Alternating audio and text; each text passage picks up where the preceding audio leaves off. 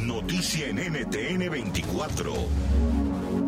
Hola, soy Natalia Falá y esto es el especial de COVID-19 de NTN 24. Hoy hablamos de por qué la pandemia nos está afectando el sueño. Seguramente usted es uno de esos a los que el insomnio lo está volviendo loco y se preguntará quizás por qué ahora le está pasando con más frecuencia que antes. Expertos en la materia dicen que este problema ha aumentado en un 30% desde que comenzó el brote del coronavirus.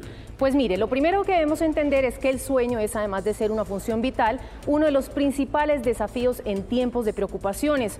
Justo hoy, cuando enfrentamos una pandemia que nos obliga a estar en confinamiento obligatorio por largos periodos de tiempo, hay varios factores importantes que nos pueden dañar la calidad del descanso según especialistas. El primero, la falta de actividad física. Dos, rutinas con horarios cambiados. Tres, la falta de exposición directa a la luz solar. Cuatro, pensamientos negativos. Cinco, convertir el dormitorio o la cama en un espacio de trabajo. Seis, usar su celular o computador hasta altas horas de la noche. Es importante que intente organizar su rutina de tal forma que ninguno de estos factores le puedan seguir interrumpiendo el sueño. Recuerde que las alteraciones traen consecuencias para nuestra salud, por ejemplo, por mencionar algunas, trastornos en la alimentación y ansiedad. El neurólogo Hernando Pérez, especialista del Centro de Neurología Avanzada de España, dice que el sueño tiene dos reguladores. El primero es el denominado ciclo de la luz y oscuridad. Si por la cuarentena nos estamos despertando más tarde, pues cuidado porque nos estamos perdiendo la luz solar de la mañana. Esta es clave para que el cerebro sepa que dentro de 12 o 14 horas llegará el momento de dormir.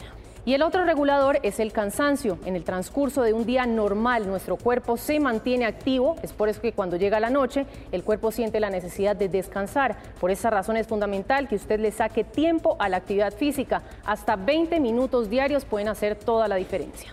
Tenga presente esta información y podrá evitar sufrir de insomnio o al menos mejorar la calidad del sueño. Recuerde que si los problemas para dormir empeoran, consulte con un médico o especialista. Es importante que se tomen medidas a tiempo. NTN 24, el canal internacional de noticias con información de interés para los hispanos en el mundo.